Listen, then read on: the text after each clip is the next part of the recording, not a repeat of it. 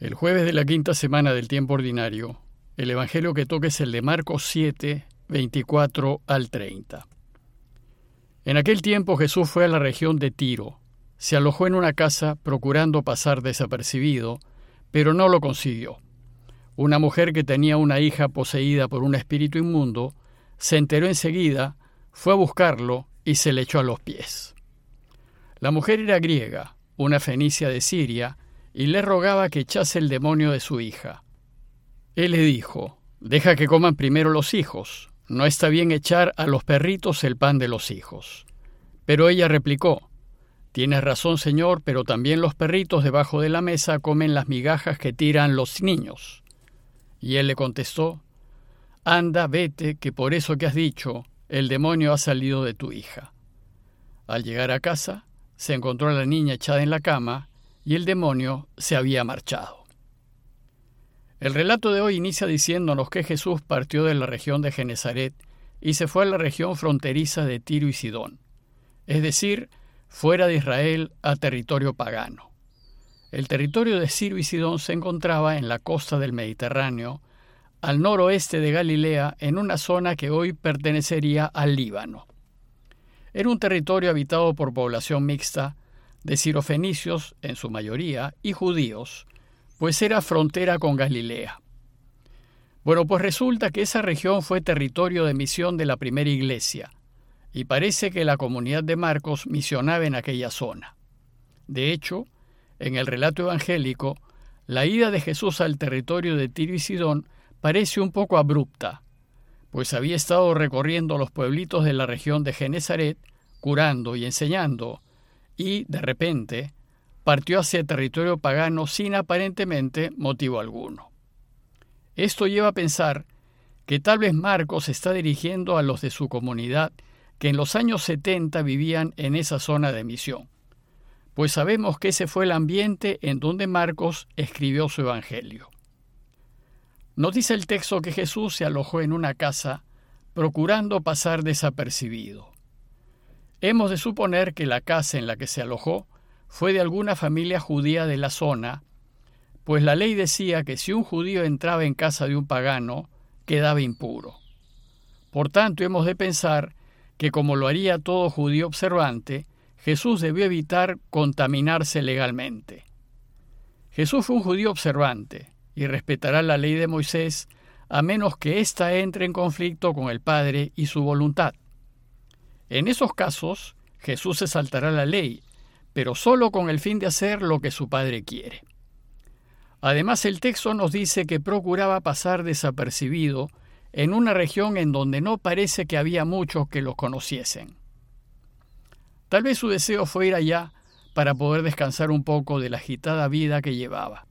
Pero el texto nos dice que no logró pasar inadvertido, pues una mujer que tenía una hija poseída por un espíritu inmundo se enteró enseguida que Jesús había llegado y lo fue a buscar. Este hecho nos recuerda aquel pasaje en donde Jesús y los suyos decidieron ir a descansar a un lugar solitario, pero al llegar se encontraron con que la gente los había seguido. En esa ocasión, en Marcos 6:34, se nos dijo que al desembarcar vio Jesús un gran gentío, sintió compasión de ellos, pues eran como ovejas sin pastor, y se puso a enseñarles. Y al terminar, tuvo lugar la multiplicación de los panes, que como dijimos en su momento, es una imagen de la Eucaristía. Bueno, pues parece que el trasfondo del relato de hoy es también la multiplicación de los panes, es decir, la Eucaristía.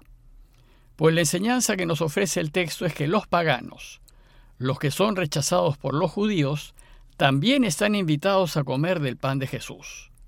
Y la razón de esta enseñanza es que en tiempos de Marcos, como esa región era territorio de misión, muchos no judíos estaban volviendo cristianos. Y parece que Marcos siente la necesidad de reforzar la enseñanza de que esos nuevos cristianos, venidos del paganismo, también pueden compartir el pan de la Eucaristía. Entonces el evangelista nos presenta el caso. Se trataba de una mujer cuya hija estaba poseída por un espíritu impuro. Era una madre que buscaba ayuda para su hija, que estaba endemoniada. Como saben, en aquel tiempo, Las enfermedades se atribuían a demonios y el ejemplo más claro es el de la epilepsia. Bueno, pues resulta que esta mujer pagana había oído hablar de Jesús y estaba segura que la podía curar. Y había oído hablar de él probablemente debido a la misión de la primera iglesia en la región de Tiro y Sidón. Entonces, dice el texto que la mujer fue a buscarlo y se le echó a los pies. Postrarse es un signo de adoración, de reconocimiento de la divinidad de Jesús y de su poder. Pero postrarse también describe al discípulo, pues discípulo significa aquel que se pone a los pies de su maestro. Tal vez este gesto nos indica que la mujer era cristiana, miembro de la comunidad de Marcos. Y para que entendamos mejor la situación, Marcos nos explica que la mujer era griega, una fenicia de Siria, es decir, una pagana de cultura griega, de lengua y costumbres griegas. Además, decir que era una fenicia de Siria ya nos revela su raza. Muy probablemente se trataba de una cristiana venida del paganismo. Entonces el texto nos dice que la mujer le rogaba que echase el demonio de su hija. La mujer estaba angustiada y lo único que quería era que su hija se curase. Pero nos sorprende mucho la respuesta de Jesús, pues en un principio se negó a curarla diciéndole, Deja que coman primero los hijos. No está bien echarle a los perritos el pan de los hijos. Aquí, la palabra hijos representa a los judíos, a los miembros del pueblo de Israel. Ellos tenían la clara conciencia de ser el pueblo elegido con quien Dios había hecho una alianza, un testamento. En consecuencia, la buena noticia debía llegar primero a ellos, a los judíos, y estos, por ser los hijos, debían quedar primero saciados y satisfechos. La misma historia de la Iglesia nos enseña que fue solo cuando los judíos rechazaron la buena noticia, cuando la Iglesia se volvió hacia los paganos. Pero la Iglesia sostiene que por medio de Jesús Dios hizo una nueva alianza, un nuevo testamento, con todos aquellos que con independencia de su raza deseen aliarse con Dios y la única condición es seguir el camino de Jesús. Y así la iglesia se convirtió en el nuevo pueblo de Dios, en sus verdaderos hijos, en su verdadera familia, en aquella que escucha la palabra de Dios y la cumple. Bueno, pues la frase dura de Jesús es, no está bien tomar el pan de los hijos para echárselo a los perritos. Pero, ¿por qué lo dijo? Sucedía que los judíos despreciaban a los paganos y en su lenguaje cotidiano los llamaban despectivamente perros. Sin embargo, aquí Jesús atenúa la dureza de ese calificativo despectivo y en vez de hablar de perros, habla de perritos, de cachorros. Así figura en el texto griego. Entonces le aclara la mujer que el pan, el pan de vida que él ofrece, es en primer lugar para los hijos y no para los paganos, pues así estaba en la escritura. Por tanto, los hijos debían comer primero y después podrán comer los cachorros. Entonces la mujer argumenta diciendo, Es cierto, Señor. Ella está tan decidida a no darse por vencida que argumenta en contra usando el mismo ejemplo que usó Jesús. Pues esto es lo que hay que hacer en nuestra oración, en nuestras súplicas a Dios. Y cuando parece que Dios no nos responde, hay que insistir y perseverar. Y entonces le dijo a Jesús, pero también los perritos debajo de la mesa comen las migajas que tiran los niños. De esta manera ella reconoce que los judíos son los hijos y que son los primeros destinatarios de las promesas de Dios, pero también reconoce que los no judíos como ella son como los cachorros que están debajo de la mesa a la espera de que algo les llegue, aunque sean las migajas que tiran los niños. Bueno, pues este gesto de humildad de la mujer vence la resistencia de Jesús y éste le concede lo pedido diciéndole, Anda, vete, que por eso que has dicho, el demonio ha salido de tu hija. A diferencia de los mismos judíos, las palabras de la mujer le indicaron a Jesús que ella tenía plena fe en él, que confiaba en él y que creía en él.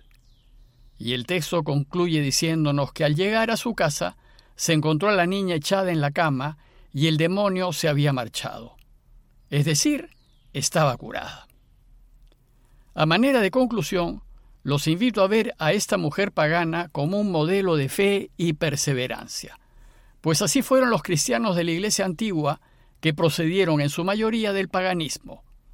El relato nos enseña que no solo los judíos, sino también los paganos que siguen a Jesús pueden comer del pan de su mesa, que también ellos son bienvenidos a su camino y que también ellos pueden ser cristianos.